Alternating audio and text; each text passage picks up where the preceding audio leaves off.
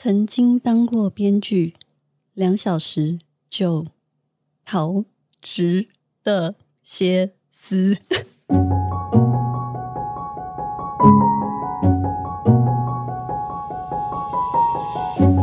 台剧的新势力才准备要重新爆发，我是 D 李。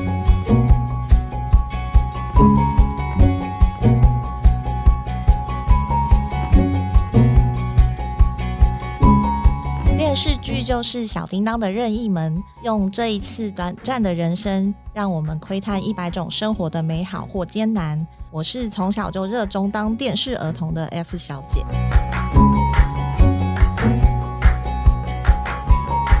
嗨，我是 D 李，今天是由我来 开场，怎么了吗？请问你不是说你不要这一段了吗？没有，我还是会讲一下我是谁啊，这个我还是会。然后因为我昨天就是。晚上睡觉的时候，自己咬到了舌头，所以今天有点大舌头的状态。大舌头弟弟，没错。好，那本集开始之前，我们还是依旧要来感谢时尚脑内飞的乖总编冠名赞助我们的录音室，万分感谢。哇，阿里阿多，欢迎下次再来哦。来哪边？来哪边？赞助赞助再来，希望干爹干妈一直来。对，说真的，这个录音室其实是还不错吧？大家觉得还蛮蛮习惯了，对不对？蛮舒适的，只是远了一点点。对，这是我们应该是最后一趟用这个录音室的对机会。好，那我们就开始本集今天的话题。今天我们要来好好聊聊台剧。那相信大家近年来应该都非常的有感，就是我们台剧的品质突然间大窜升。那我们觉得应该是从二零一六年国际 OTT 龙头 Netflix 带着资金进驻台湾之后，有了明显的改变。那最明显的改变的台剧，应该是《我们与恶的距离》。这个是二零一九年的时候带来很多的话题，我觉得市场就有很显著的一个波动。这个市场的好坏，我们今天可以好好的来聊。无论是演员的表现，或者是剧情，甚至是以前难得一见的大成本制作的场景等等，特别是。去年二零二一年，几乎是从头到年尾都有很多的剧一直不断的轰炸，都非常的震撼，像是《天桥上的魔术师》，以及后来年尾的《茶经》跟《华灯初上》等等，一出一出都没有停过的刺激这个市场，好像沉寂许久的这个市场突然就又这个活络起来。但是同时，去年韩国的一出《鱿鱼的鱿》呃。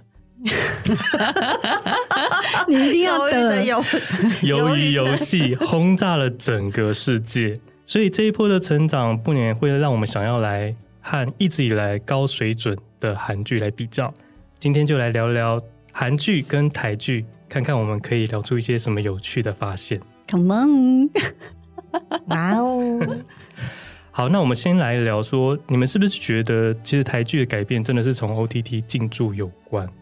嗯，我觉得二零一九年其实有蛮多事件就是交杂在一起的，可能 OTT 它是一个一个呃比较显著的结果，但是可能二零一九年那一年，同时还有比如说呃文化内容，就是策进院它也是在那一年开启嘛，那就是其实在比如说 OTT 的资金平台的进驻，然后比如说国内的政策就是有一些转变。就是对于文化事业的重视，或者说大家的觉醒，就是其实我觉得这个契机并不是一触可及的，因为我们二零一九年可能只是看到这部戏的发展，那可能其实前面已经酝酿了许久，因为呃影视产业啊，或者是像这种内容产业的东西，其实往往不是呃一个时间我们看到的时候是它播出的时候，可是它前面可能酝酿许久。对，所以我们能说，就是可能前面台剧有一直在尝试，一直在突破。那只是在二零一九年的时候，是在话题上、制作上，或是就是更为成熟的时候，让这个火花迸发出来。以前你们看一下那电视，翻一翻，真的都是韩剧或者是大陆剧，台剧基本上已经慢慢很少被播放了。应该是说，就是其实台剧一直都还是有，尤其是像是一些我们就是不太想看偶像剧，其实一直还是有，只是说可能就是就是不对，比较没有那么对，就是喜欢看剧或者是对剧稍微有一点除了爱情剧以外要求的人，就是对于这这类型的群众就比较难，好像有很多怨言在这个话里面，比较难符合这类。难道是年纪的关系吗？开始对这些，曾几何时，曾几何时，台湾的偶像剧也是非常的，对，就是是指标性的嘛，在台就是也是柴智屏那时候也是有创造好几波的话题，但是在这个偶像剧之后，就是台湾就是有一点呃，就是一直朝向只有偶像的。路途上迈进，对，只有偶像没有剧，其实还是不够的，对不对？只有偶像没有剧，所以其实我觉得偶像也不一定是偶像，没错。所以我觉得那个 OTT 进驻之后，资金的灌注应该同时还有一个部分，是因为我们也可以在这个平台上面看到各国的影片，应该会有一个比较，会有一个竞争，对，更大，大家的胃口就会因此被养大，所以编剧或者是设计的要求，应该也会需求越来越大。然后再来是，我觉得其实台湾一直都有很不错的剧，就是像公式啊，大家都知道嘛，就是有时候在那过去那段时间，就如果你想要看比较有有有有质感，的对有品质的剧，你可能就要去看公式。但是如果以前没有像 OTT 这样的平台的时候，你只要错过那个电视播放的时间，你就看不到了。或者是公式，如果呃你平常没有在收看。你没有，你没有接收到他要播出什么剧的资讯的时候，你其实就很容易就错过。嗯，所以以前是也有剧，只是它没有没有声量，它没有可以可以被发光的平台。但如果现在放在平台上，它会有推播嘛？然后甚至就是推播有人看了之后，就有就有人在 YouTube 分享什么的，就是我觉得它被看到的几率就是大增，就比比比起以前放在只放在电视台，嗯，对来说会比较容易被大家讨论跟看见。嗯哼，但我也会觉得说，以前呢、喔，以前就是 maybe 有一样是电视台的，但是在过去的时间里面，我们可能会运用网络上的一些资源，也就是非法的版权。嗯，就是其实这也关乎于，比如说剧组他们盈利的模式，因为呃，在电视台里面的话，它可能只受限于，比如说电视台给他的资本或是一些广告的盈利。那是呃，如果是到了 OTT 平台上的话，那它可能会多了一笔盈利的，就是就是来源，对，嗯、然后又可以扩张它，比如说对，就是群众的效益，对。那再来当然是我觉得还有一一点就是正版嘛，嗯，对，因为大家其实以前太习惯看就是你知道盗版，盗版，然后那个呃盗版其实不论怎么样，虽然有剧可以看我，但是我觉得。整个质感画面其实是比较不好的，然后再来是广告的断点，那些其实也会破坏一些，比如说剧情的紧凑剧。嗯、所以我觉得是在这个时代里面，就是呃，就是有点天和地地利人和这样子，就是很多的方面就是助长了这个戏剧的成长。我觉得还有一点是因为它可能就不会是像我们以前八点档这样子，他每天都要嘎戏，为了要播明天的这个，就一直在赶。它可能就是一季两季，那一季可能就是十几集，不会像以前这么庞大，可能五六十集都有可能。嗯，所以它会让这个剧变得更精致化。但是我必须要讲一下，就是同样都是这个这个 OTT 的进驻，韩国跟台湾来比较的话，就还是有明显的差别。我这边有查到是，就二零二一年 Netflix 在台湾跟在韩国的投资原创的影集，台湾就有两部，那韩国。一整年就有二十七部的投资，所以你看这个投资的比例的悬殊有多高。然后去年公布，就是二零一六年到二零二零年之间，他就已经投资在韩国七千七百亿韩元，相当于新台币的一百七十九亿。这个很可怕，很可观呢，因为它同样是分散投资，它就会慢慢的把很多资金往韩国去放，那代表这个也是一个竞争上的。结果，但是呃，如果以相对上来讲的话，OTT 平台它还是要盈利嘛，那它会相中于韩国这个市场，也是它原来的影视产业就比较庞大，那它对于海外观众的呃，就是占的比例来讲，就是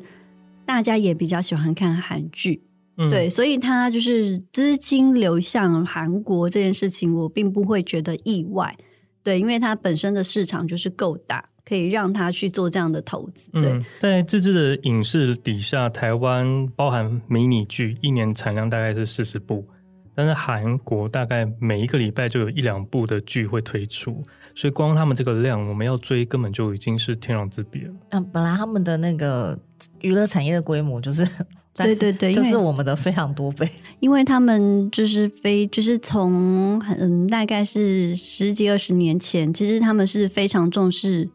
他们的国家其实是有非常努力的培植这个产业。嗯，对，就是他们把这个叫做称作于软性的经济，对对，所以他们其实是非常重视这产业的专业，比如说呃，投资了大量租资 租租租资金，嗯，对，资金在这个产业里面，那就是如同就是台湾可能那个时代，它其实并不重视这样的产业，把大量的资金投注在了半导体产业。就是造就了我们现在护国者神山。但是韩国他那时候其实蛮有远见，他就会知道说，其实文化产业对于比如说世界的影响力，其实也是不容小觑的。所以他那时候只是有把呃一直来都有培植扶植，就是比较优秀的呃影视产业，让他们可以就是更就是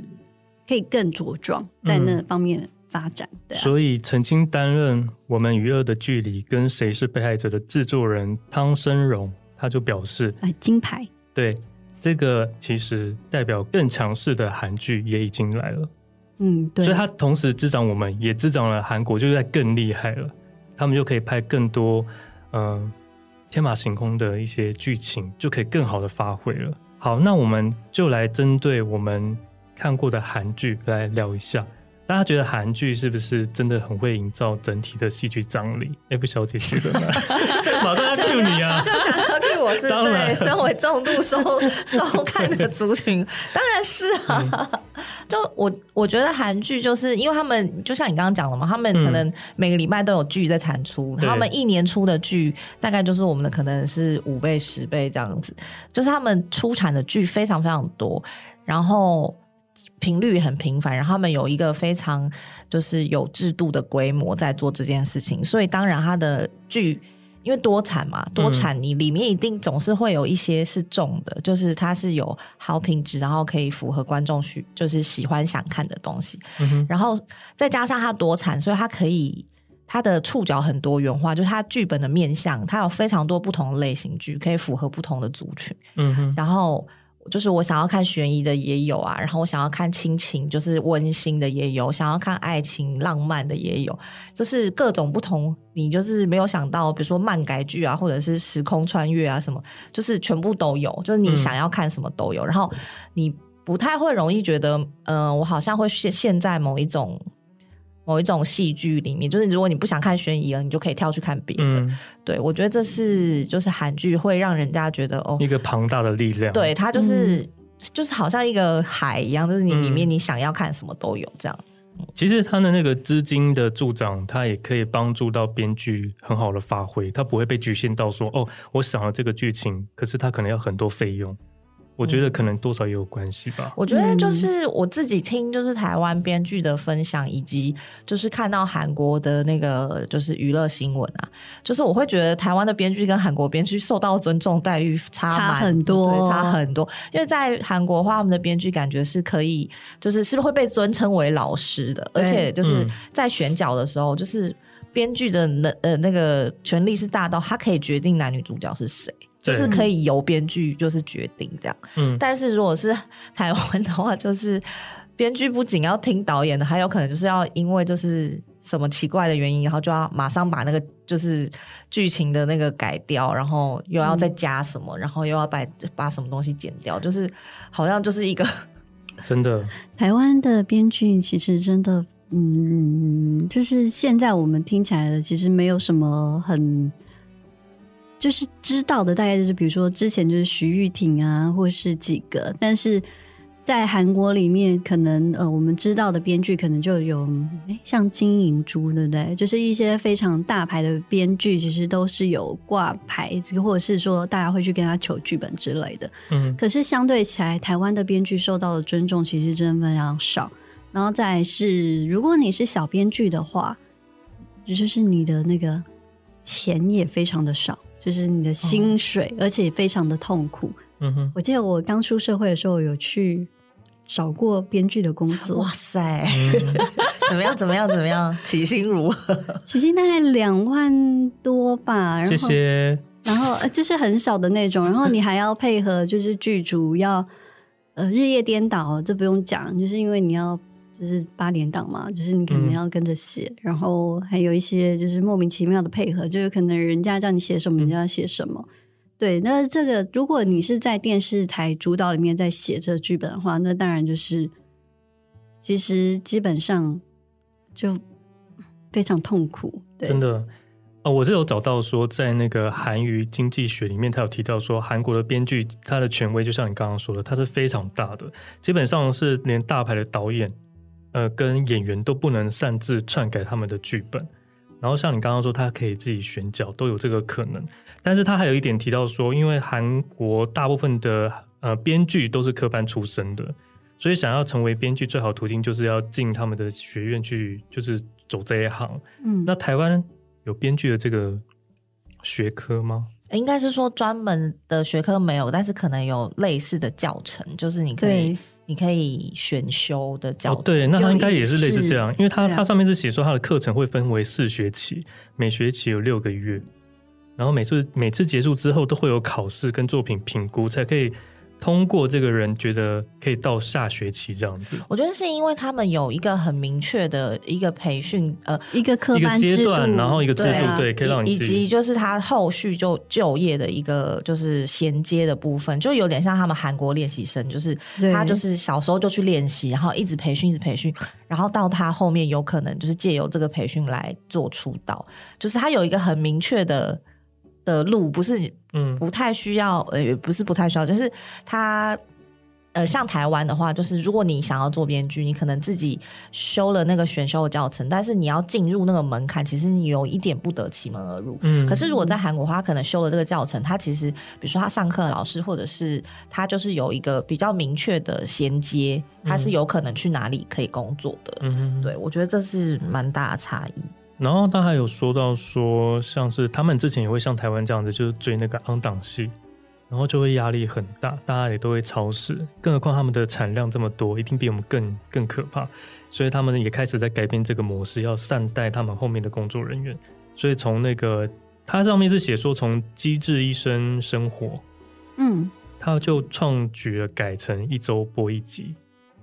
但是当时有被很多的编剧跟一些。就觉得这样子的方式是不行的，就有造成一个议论。嗯，其实现在还是很多韩剧是一周两集啊。对啊，就是一周两集还是大部分，只是很少数可能有就是愿意就是变成一周一集。可是他一周一集就算了，他总共整季也才十二集。哦，对啊，所以他就会让那个精致度再更提升，然后让大家就品质更好。其实这个觉得真的是一个未来应该要有的途径吧，要不然怎么做出一出好戏？那就是你的影视产业可能又要够大，然后你的专业人才要更多，因为你的所有的专，因为拍一出戏的时候，你可能专精就是在那个那出戏上。嗯，那我觉得在成就于比如说这样的产业的时候，你背后的人才跟培训其实是更重要的。对，嗯。因为你必须要有更厚实的基础，你才可以做这件事情。但是也有人指出说，台湾也有相对优势的地方，就是。对于编剧这一块，因为台湾的那个文化比较自由哦，我觉得对，这其实我就想讲，其实就是台湾的编剧，嗯呃，就是很常需要配合嘛，所以就是呃，常常有一些我们看的比较比较偏商业类型的剧，它其实就是会。比较剧情走向比较让我们诟病，就是可能就觉得一定不是那个编剧想的，一定是被老板改动改西，对对对对，没错，很多都是这样，超多，对啊，就会觉得哎、欸，这个编剧怎么会这样写？这样写合理吗？或者是就是有一些话根本不是人讲出来的话，就是有很多这种东西。但是相对而言，我觉得台湾剧如果他想要写一些比较严肃的议题的时候，他比较不会被商业考量给限制住。这会是、嗯、对，比如说一些讽刺政治的啊，或者是就是比较有没有一些明显的例子，我们可以来拿出来讨论？是要讲国际桥牌社？对啊，你可以讲啊，对啊，对，因为我觉得国际桥牌社我只有看第一季，然后、嗯、其实老实说，我觉得第一季的的的编剧没有写的非常好，就是他比较像想要不要那么偏离史实，因为他其实是用。呃想要去描写就是台湾过去的某一段历史嘛，嗯、但是他又不想要就是让人家觉得说他是完完全全的历史剧，所以它里面的人物的名字都改了。嗯哼，对，他只是是用一个仿佛是虚拟的剧，但是他是又有影射，对，又有影射，而且应该是带了很多讽刺吧，就是带了一些讽刺跟想要。嗯、可是，可是就算是这个好了，这个议题来讲，我觉得应该就是台湾比较可以这样做。对，因为政治议题，因为其实他就是有点想要呃告诉我说这个剧啦，我觉得他有点想要告诉大家说过去发生了什么事情，当然他的。观点有可能偏颇，因为他可能是站在某一个立场去看待看待那些历史事件的，嗯，对，所以他的立场可能是对于某些人来说会觉得是偏颇的，但是他就是想要告诉大家说过去发生了什么事情，然后他们是这样看的。但是我觉得在韩国很难，就是比较比较少会看到这样的剧是这么的这么的影射，就是真真实的事件，而且是。是一个就是大家不想淌浑水的一一、嗯、一个一个题目，这样应该还他们还是有一些灰色地带，是大家比较不会去碰触的吧？对，因为、就是、台湾好像就不用怕这个，可是台湾要怕的是老板，老板的干预，所以大家的那个客户客户客户最大，对，但就很可惜。这时候是要要要喝一个红茶，或者喝一个吃一个泡面，但是也是有好的吧？因为就我之前知道，好像华灯初上当初也不是这个议题，也是被推荐。然后后来他们就觉得，哦，好，那我们就来个重口味，所以就把原本是就是酒店小姐的故事加上了谋杀案。但这也许当初不是编剧最原本的初衷，就出资者好像就希望这个这个再更更丰富一点、更强烈一点，所以他才搭配了谋杀案进去。哦，我好像有看过这样的类似的故事，所以难怪变成这样，很好看，很好看。所以我就想说，哎，这个 这个改变也不一定是完全不好。但是他如果改变，不要太过干预编剧编剧的对框架，他可以给他一个方向，但是不要太干预他，我觉得应该还是有可能是正向的发展了。但是这应该是很少数。对啊，因为我觉得呃，有很多剧，其实如果你是在某个时空背景下的话，其实不是说编剧写了就好，因为你可能还需要就是做史实的考证。然后跟比如说当时的社情的了解，嗯，你才可以写出一个比较合乎跟扣紧，让大家就是可以更进入的戏剧当中。嗯，所以当然编剧你要做考证功夫，当然很强嘛。所以当你比如说你在写 on 档剧的时候，你根本没有这么多时间可以去做这些事情。那也没有办法去好好了解，就是每一个社会，或是每每某一个人物他的背后的，比如说他的真的工作的样子。所以你在写的时候，你当然只能流于表面。嗯。那当你有去做考证的时候，那你就会比较去，你有做过采访或什么的话，你可能就会更深入到，比如说某个事件或某一个工作背景的人物去更了解他。那这样写起来是当然会比较。跟演起来这样会比较扣合人心，你就会知道说这些才是比较符合实情的。嗯，对。那你们有觉得韩剧里面的演员真的比较会演吗？嗯，因为我这边好像有个备注，有人在这边加说，台湾的偶像剧演员最大的诟病就是口条很差。这个不知道是哪位？口条很差会吗？应该是说。不是所有的啦，或者是也不是说，我觉得就是比较是某一段时期，嗯，这 我不想要特别讲出是哪些人，恩安不分之类的，没有没有没有。哦，你你说的意思是这样吗？不是不是不是，其实我觉得他如果台湾国语或者是咬字不清都没有关系，是所谓的口条很差，是当他讲出这句话的时候，他呃。没有办法好好表达，或者是他他没有咀嚼过，他没有放入他的感情。对对对对。但是有时候这可能也跟编剧写的台词也有问题哦，因为有关系。因为台湾的编剧有一个，我们现在在骂台湾编剧吗？I'm sorry，就是呃，有有一些编剧他写的话其实并不，不适合用讲的口语话讲出来，就不是人讲的话，对，不是人讲出来的话，太文绉绉了。对对，但是但是我我我我看到的那个口条是，就是他其实都是白话，就是很口白的话，但是但是讲出来你就会想说，为什么口条这么差？那我觉得韩国的演员老实说，你要说他真的演技很好，当然是有一些非常演演技非常好的，你可以看得出来。但是如果你要讲到口条这件事，因为我们不懂韩文，嗯、所以我觉得我们很难从那个口条这个这方面去评断说。他们的比如说比较新的演员或比较年轻的演员，到底口条好不好？哎、欸，可是会不会这个就是关键呢？其实我们我们听不懂，所以他们讲的不好，啊，我们也听不出来啊。对啊，所以我他只要表情有做到，他讲的不好，我们根本不知道。对，其实我这这一点我是没有办法去评断韩语，就是韩剧的，因为我不知不懂韩文，所以我不知道说。嗯嗯他就讲出来就 king king 吭 king king 吭，所以应该说我们都听得懂中文，所以对台湾的这个剧就会比较苛刻，比较要求，比较要求，因为就是我们听得懂的语言嘛。但我觉得这样很合理啊，就是你还是、啊、你还是要透过就是本本国的观众，或是就是听得懂这个语言的观众去筛选你的的优劣嘛。嗯、所以你的口条不好，就是是的确必须要被拿出来讲的。嗯，对，是的。然后我有查到一个，是说他们好像有一个电台叫做 TVN，然后他们首开了一个先例，就叫做读本大会。他会在上映前宣传，就变成一个是他们必要的环节，嗯、会让全部的演员齐聚，然后在记者前面朗读第一集的剧本。嗯，这蛮特别的。然后他们说可以借由这个朗读之外，训练就是演员的口条、口条跟对白。的那种感觉的一个凝聚，啊，就是气氛的营造。嗯，对他们其实好像就是大部分的剧，因为我看很多剧的那个幕后花絮，其实好像都会有读本。嗯、那有没有对就是媒体开放？我这我就不是很确，可能有些有，有些没有。但我觉得他们的读本好像算是蛮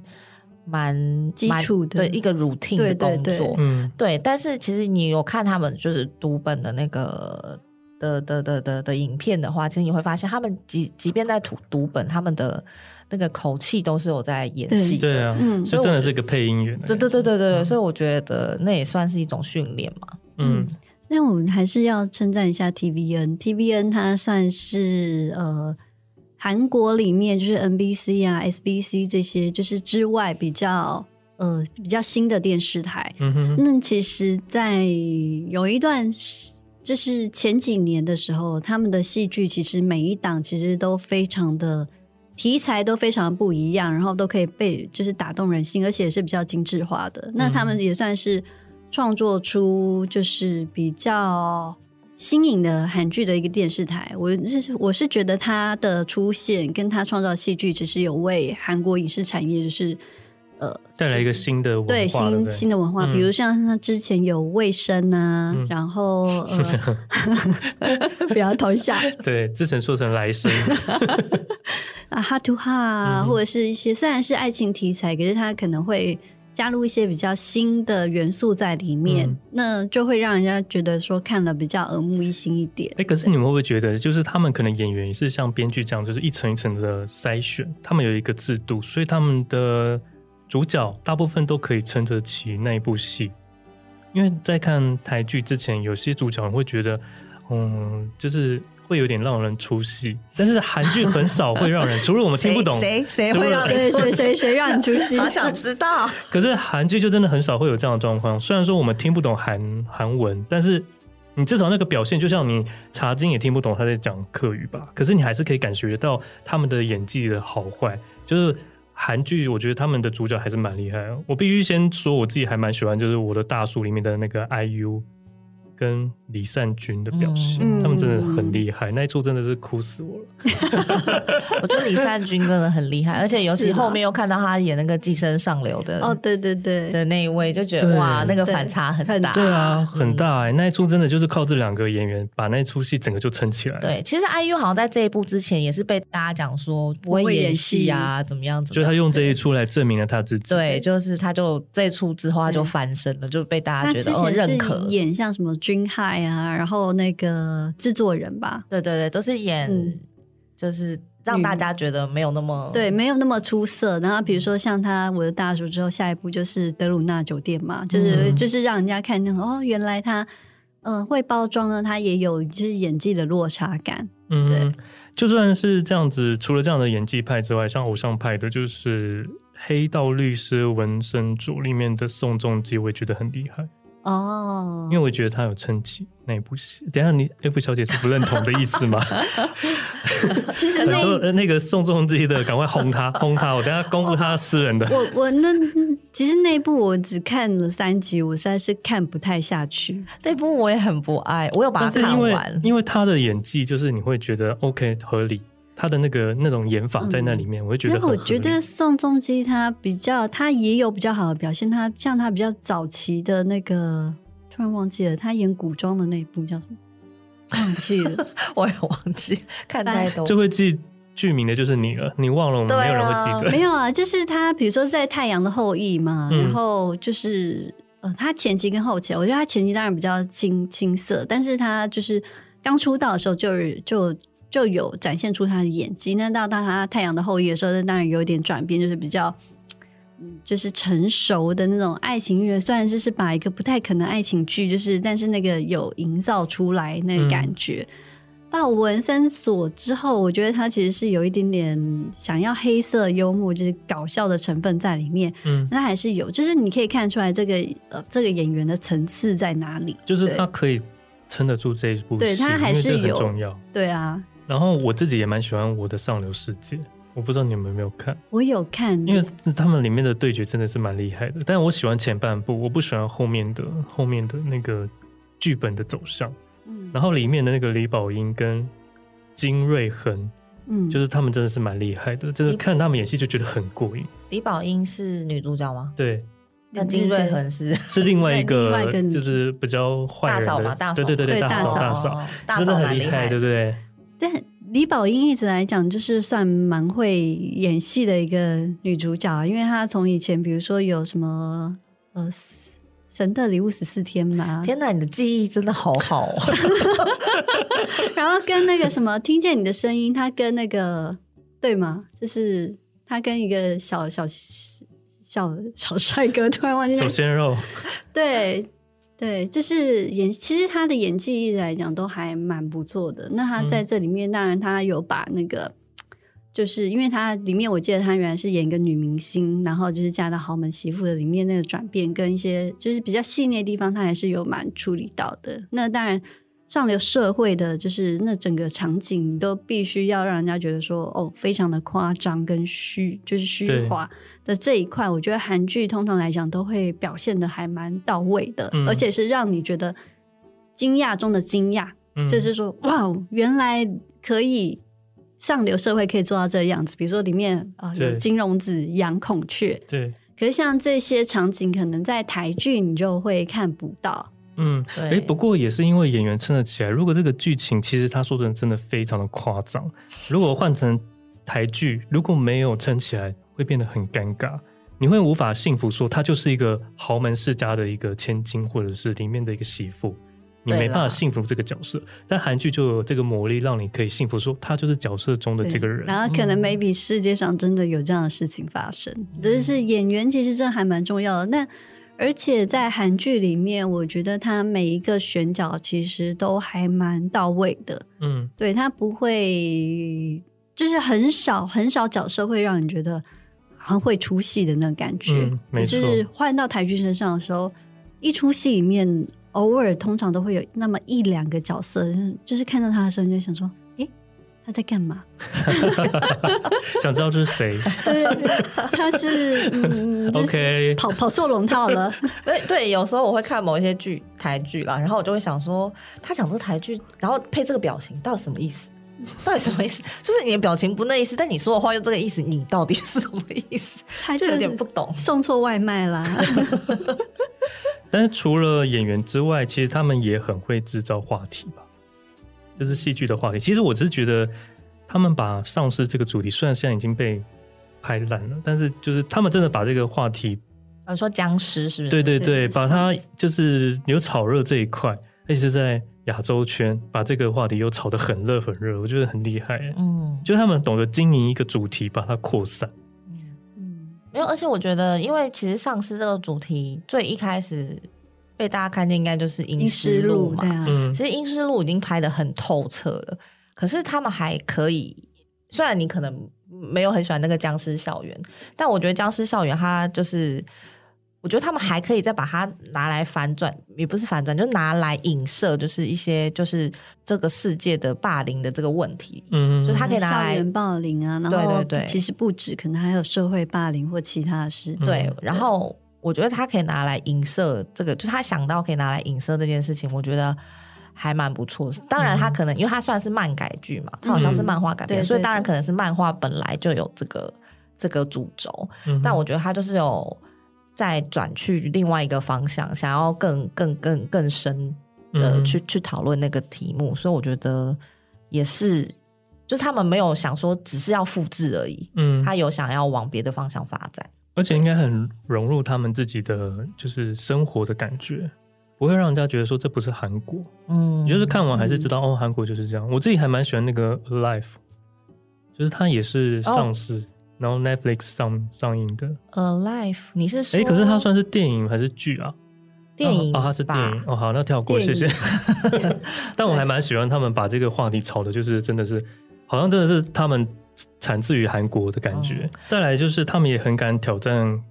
话题比较高的一些题材，嗯，或者是难度比较高的题材。对，我觉得是，比如说像是最近的，虽然呃比较沉闷一点，比如说像《宁静海》。这个它是以太空 NASA 为题材，但是要拍一个像这种太空剧或者是比呃科技的戏，你所投注的成本就是跟场景的打造，你就是要比其他人还要更，就是投注的资金呢当然要更多，因为你才会营造出那个呃那个世界出来。对，嗯、其实刚刚说的那个丧尸就是那个师战朝鲜，我也觉得非常难拍，嗯、因为他把。丧尸跟古装，那古装的那个场景，然后全部都一堆人被杀，那个画面，我觉得那真的是大成本呢。对啊，对，而且我真的要夸赞一下那些丧尸们，真的很厉害，对不对？收纳术很强哎，太阳一出来，全部都收好了，收到 收到各处。我真是，我真是大赞那个师战朝鲜的收纳术，马上转弯，但是。呃，尸战朝鲜，我觉得它更强的地方，那也是因为它也是有影射一些历史的事件在里面，嗯、对，让你会知道说，其实他在讲这个事情，那他可能也有的对照一些历史，或者是说一些曾经事事件，对，就是让你觉得哦，好像更有一些感觉，你就会知道说他可能在背后的故事，其实不时在讲这个。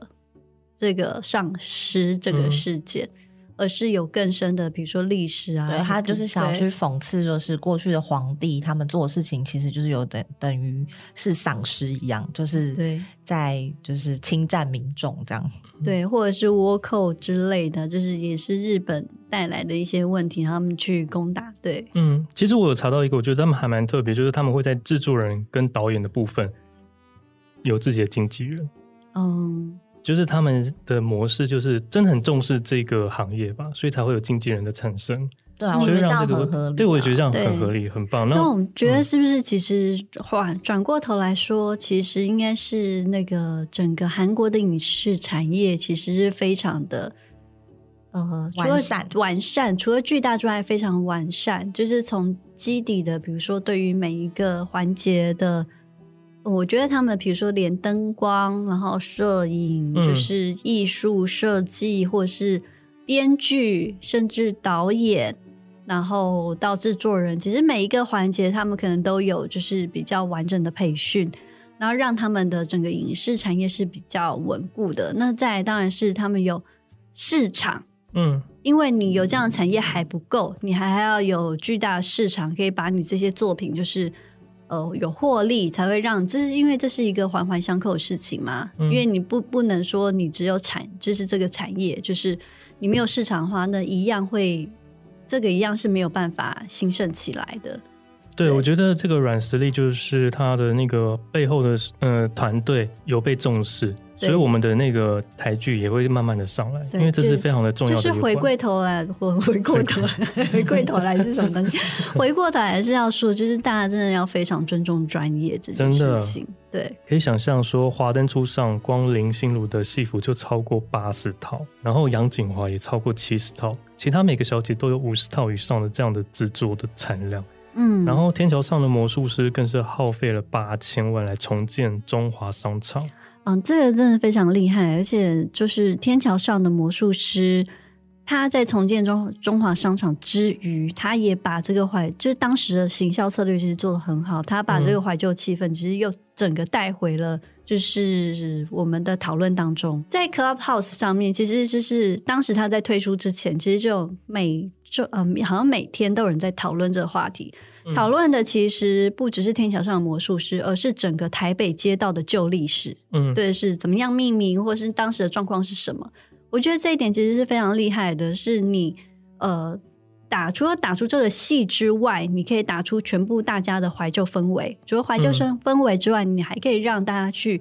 更了解你曾经就是住过的都市，所以我觉得《天桥上魔术师》在这点的行销模式上是非常厉害的。但是说到这个，就不得不提就是茶经，他们的剧组真的是全台跑透透。对，你看起来好像是在一个地方发生，其实都是呃，可能从台北的迪化街，然后到桃园的大溪老茶厂，甚至是新竹南投的日月老茶厂。然后花莲也有，对，花莲就是全台，这个都是幕后的团队去找出这些要还还原当时的历史。嗯，因为当时就是查金他们的团队是认为说，如果他们要打造一座就是比如说全新的场景，其实并没有办法就是营造出那个怀旧的气氛或氛围，所以他们其实是全台湾就是去找合适当时的年代的一些。呃，建筑物或是相关的制茶产业的一些呃基地或是工厂，然后呃，慢慢的去就是构图出他们整个就是茶厂，就是整个背后的一个场景，让我们更可以在就是从里面就是可以看出来以前的细节，对，嗯、因为其实有时候当时的气氛或者是古迹或是古物，其实我们在一时半刻其实是并没有办法。建造出来的，然后跟那个历史的痕迹跟一些花纹，就是有些东西，我们好像说起来很简单，但其实你说要去还原它，其实是很困难的。所以我觉得，嗯、呃，像茶金的话，它是真的非常的、呃、用力的，比如说在营造这整体的气氛。但是它里面也有，就是大概会讲一下说，因为这样子的嗯资金跟他们要的那个阵容。其实他们的人员还是不太够的，是啊，还是很吃紧的。然后像那个华灯初上的造型指导许立文，他就说他之前跟那个欧美 team 在合作的时候，其实他们很重视工作人员的上班时数，甚至是六日他们也会让大家休息，就正常的，这是正常的。对啊，台湾惯老板好吗？对啊，所以这个就是一个很严重的问题。你要你要这个很好，嗯，但是你又要操到他好像。要死要死这样子，这个东西觉得很危险哎。没有，这只是回归到源头的话，那就是台湾来讲，一直一直我们一直在讨论的嘛，就是他本来就是不太尊重这一块的专业模式，嗯、然后再来又是大家又习惯就是惯老板跟奴性两个在竞争，就是在惯老板通常都会赢。嗯、对，那你就是一直让自己操劳，如果你身在那个产业里面，然后你得到相对起来。薪水又不高，嗯，然后又没有办法获得休息，这样的人才，那当然会一直流失。当然，大家就是希望说，你有多少的热情可以灌注在这样的产业里面，对啊，嗯、这也是一个，都是当时大家讲说，我们人才一直外流嘛，为什么很多娱乐产业的人都到大陆。西进，对，都到别的地方工作，也是这个原因，嗯、就是因为如果当你你你你没有办法养起这些人才的话，他们当然只能外流啊。对啊，嗯。嗯，所以希望这样子的改变可以带来，因为像这次那个华灯初上，就是好像林心如就把工作人员的那个服务做得很好，像他们的吃还有他们的休息时间，他都有把它。就是有把这一块强化，所以让大家不会觉得说，在这个工作中是非常痛苦的。嗯，因为你只要把工作人员顾好，其实他们会更卖力的为这出戏来付出。对，真的。但是回过头来讲，老实说，就是很多人都觉得台剧没有办法发挥，或者是拍不好，或者是呃，就觉得好总是差人一截的原因，好像是因为长期以来我们就是处于一个资金比较短缺，我们好像没有那么多资金可以去做。做好一件事情，就大家就是会把原因导向那里，但是我就是真的很想要讲，就是有的时候并不只是资金短缺的问题，因为我觉得有的时候，台湾的，就是人才，有的时候如果他拿到比较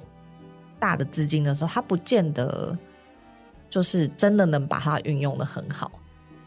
对我这，嗯、我就很想要讲那个，没错啊，啊，就是我想要讲那很久以前的痞子英雄，嗯、对，因为就是痞子英雄，就是曾经在，因为毕竟那已经很久以前，他呃一开始拍那个电视剧，其实我觉得他拍的剧情很不错，然后是主角也很不错，但是他后来拍电影版的时候，他就是拿到了很大的一个资金去拍电影嘛，弄了一堆特效，然后爆炸什么，然后飞机什么冲撞什么一堆的，就是做了一大堆特效，但是。就是剧本身很，就是那个剧情本身整个就歪了，就糟心啊，就歪了。然后，所以你就会觉得说，哦，好，你你当你拿到大的资金的时候，你可能想要做很多事，你想要做就是我们以前都没有的特效爆破，然后什么什么飞机撞上哪里什么之类的，就是你想要，当你着眼在这些事情的时候，你反而会忘记，其实一一出去忽略本质。对，你一出剧最重要的本质就是你的。你的剧本要好嘛？你的、嗯、你的剧这个要能够说服观众啊。对，我觉得这个就是也是一个问题，就是当我们拿到很大资金的时候，我们能不能把一个剧就是的故事说说完整，更说的好？嗯、但就是我觉得还是回过头来是我们的整体的，就是影视产业的营运啊，其实要更完整、更完善一些些。对，嗯、因为我有查到，其实。大家都一直以为说韩国是他们政府在资助他们，可是我看到他们上面有人是说，其实他们已经很久没有在资助这一块了，因为这一块一定是赚钱的。如果政府又在花钱去资助，人民会不爽，所以他们反而去资助的是一些像是舞台剧或者是那种不知道少资金的部分在赞助。所以现在韩式影音这一块应该是他们自己已经撑起来，并不是一直靠政府大力的推动。嗯、而且当时他们的国人也觉得，如果政府是补助的话，这出戏基本上是。跟政府政治有相关，所以他们也不爱看，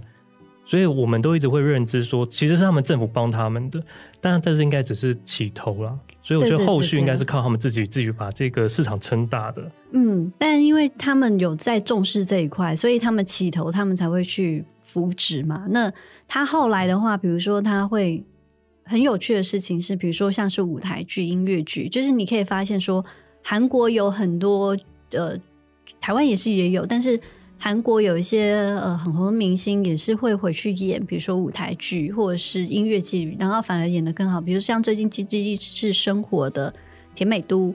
对，他就是音乐剧起来的，那就是直接进入电影产电视产业的时候，你也不会觉得他怪，或者是像是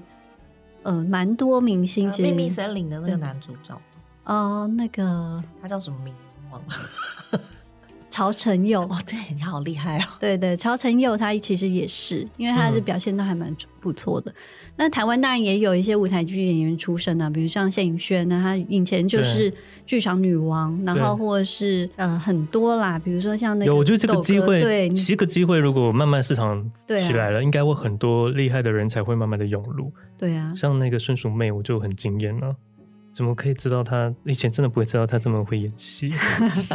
你是台语剧，还有那个熟女的妈妈哦，于子玉，她真的秀琴蛮会演的，很厉害。以前根本就不会知道，这个就是这个机会，才有这些人才慢慢的涌入。那你就是市场要够大，让这些人都可以就是进驻，然后去找到他的发挥的地方，当然就是会更好。对，啊、那今天我们聊了这么多，其实说真的还聊到不够啦，因为我们韩剧也没有聊到非常的多。可是我们有针对我们的想法有关注在这个议题上，然后大家听听看是不是可以听到不同的声音。然后台剧跟韩剧的相较之下，现在听起来目前的差距还是蛮大的。可是台湾的剧应该有慢慢的在成长，就是各方面都有慢慢的成长。然后可能你听了会不认同，在旁边大拍桌说根本不是这么样子。拜托，欢迎上 Didi 的。粉丝团会写信，拜托来留言。对对，Didi 的设计生活观察粉丝页会在节目的下方链接都有，欢迎大家留言，让我们知道你的想法，或是你私讯他也可以。对啊，或者是 Apple 五星可以给五星哦，给一星的话我会哭。好，那我们下一集将要针对我们心中最爱的台剧来做一个小小的颁奖典礼。那欢迎周四下午五点，我们空中继续相见喽， 拜拜。알겠어, 게.